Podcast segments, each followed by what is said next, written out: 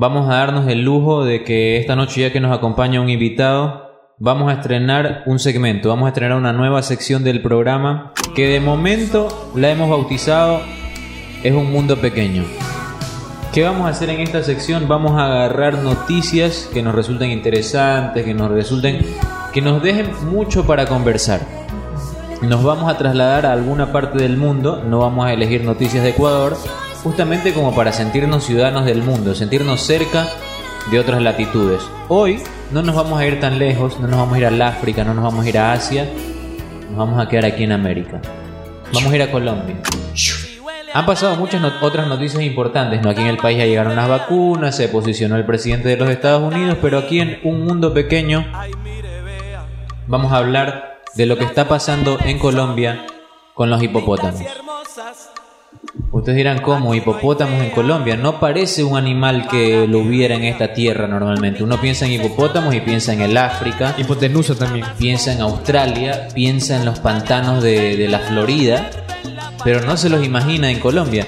¿Cómo llegan los hipopótamos a Colombia, Jimmy? Creo que tú estás al tanto de lo que sucedió y no sé si nos puedes contar un poco de qué fue lo que pasó que hizo que los hipopótamos, que no pertenecen a Colombia, llegasen ahí. Exactamente, Fabián, así fue. Nuestro reconocido ícono mundial. Eh, bueno, me siento colombiano ahora, pues.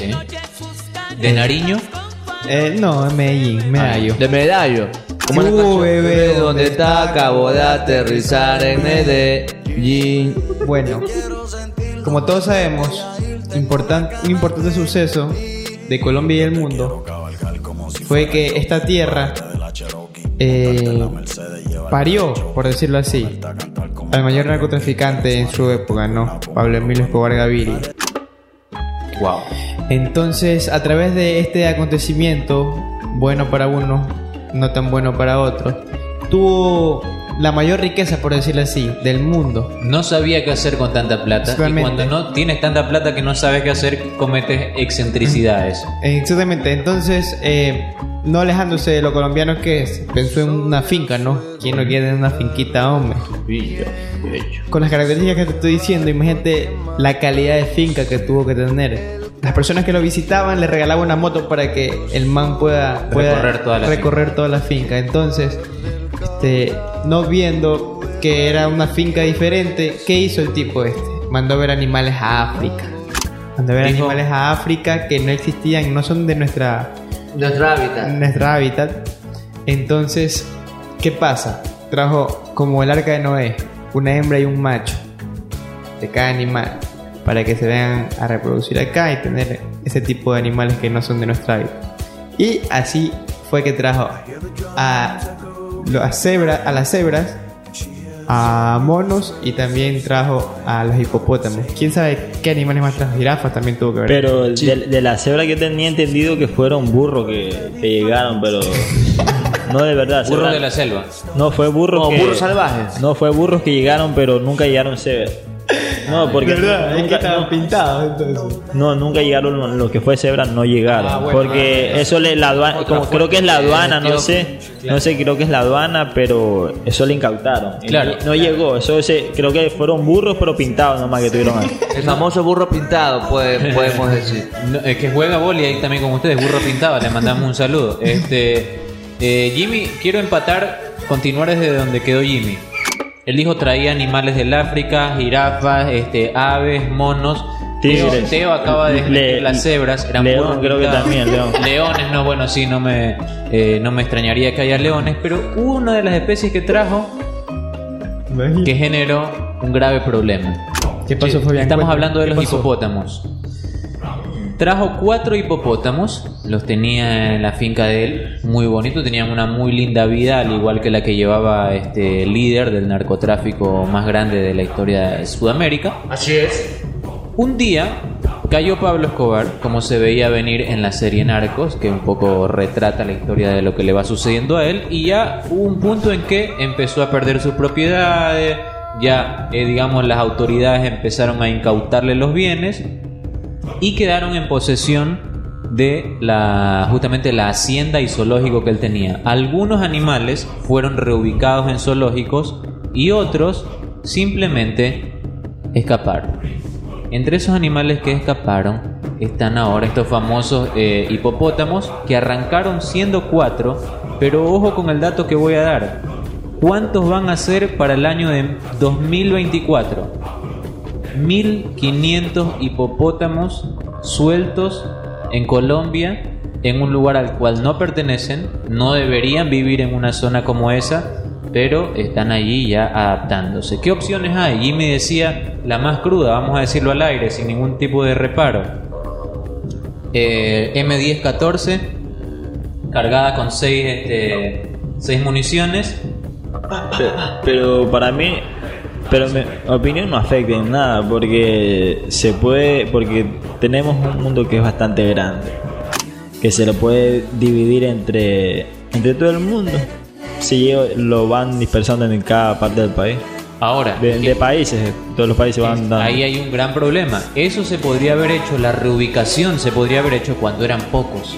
Ahora ya hay tantos que no es posible, digamos, llevémonos cinco para acá, cuatro para acá, tres para acá, que ya es completamente imposible. Y hoy por hoy, por feo que suene decirlo, la situación más óptima para resolver este problema es la que decía Jimmy, que no quiero decirla al aire, quiero Sí, evitar es que- decir la no, palabra no, no, no. clave. No, no, es que no tienes que decir esa palabra. No la queremos decir porque somos muy defensores de los animales. en Simplemente, este programa. simplemente recomiendan sacrificar a los hipopótamos para que no exista un daño mayor para la naturaleza y el ecosistema colombiano.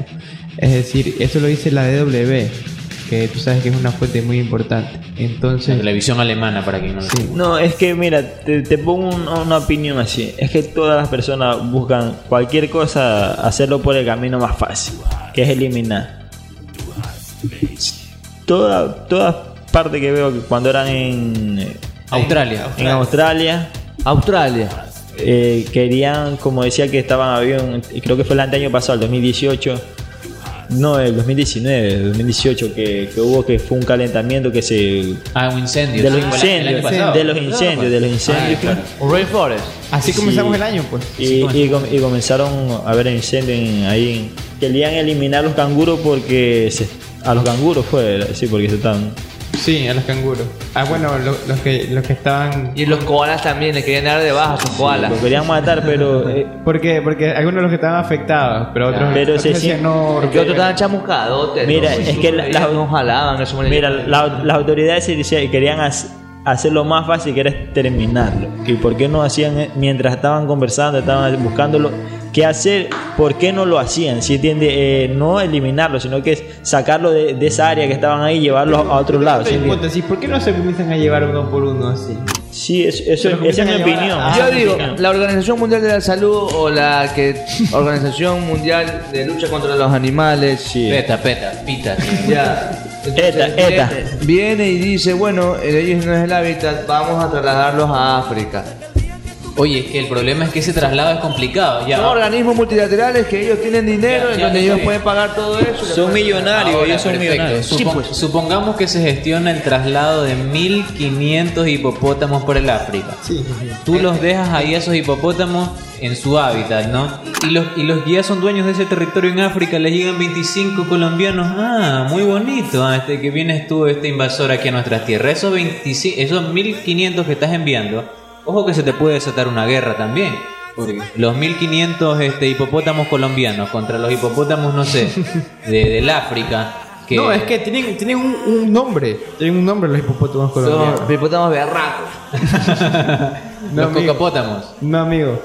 Los, hipo- los hipopótamos de la cocaína. ¿Y por qué arrancamos hablando de esto? Ah, sí, este es el nuevo segmento Un Mundo Pequeño, donde repasamos noticias insólitas del mundo. Quiero cerrar esto, este bloque preguntándole a mi compa. Sí. Quiero que lo cierre Mijail Farfán. Así es. ¿Qué Porque para nosotros es muy fácil decir, ah, no, ¿sabes qué? Anos. Sí, es verdad. Ah, no, eh, llévense a los hipopótamos. No, fulmínenlos. Pero porque no lo tenemos ninguno. Pero yo quiero decirte algo, compa. Un día sales a caminar, sales a, a trotar por tu casa, ¿Por dónde, por dónde, por dónde, por dónde? te vas para arriba. Por los canales, por los canales. Si te- un día sales a la zanja a trotar, no sé, a hacer ejercicio, Sí, sí. Y ves un burro pintado que siempre estaba ahí. ve que algo empieza a flotar, algo café, dice, ah, es un mojón, normal.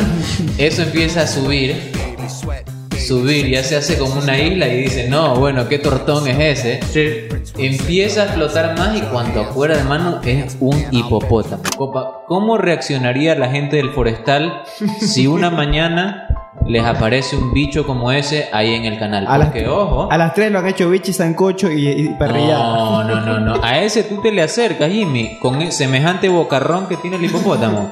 U- u- un- una mascada que te da ya te rompió al menos cuatro huesos. En los portales le tiran piedra. eh. Con una matica que le vean se le queda en la muela, ¿no? Bueno, déjame decirte que no es el único animal este, extravagante que ha pasado por el canal del forestal. Este, Cocodrilos caimanes. Han, azules y han- blancas. han habido cocodrilos, han, ha- han habido tortugas. Caimán. Entonces, todos esos animales que se han encontrado se los han llevado al jardín botánico.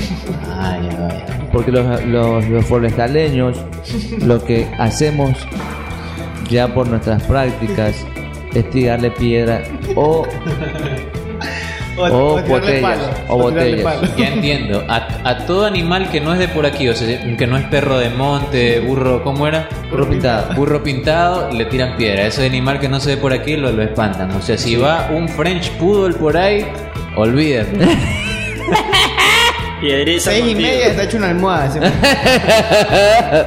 No, pero te estoy hablando que estos son animales eh, salvajes que no dejan bañarse en el balneario de la zanja, ¿me entiendes? Vamos a hacer algo.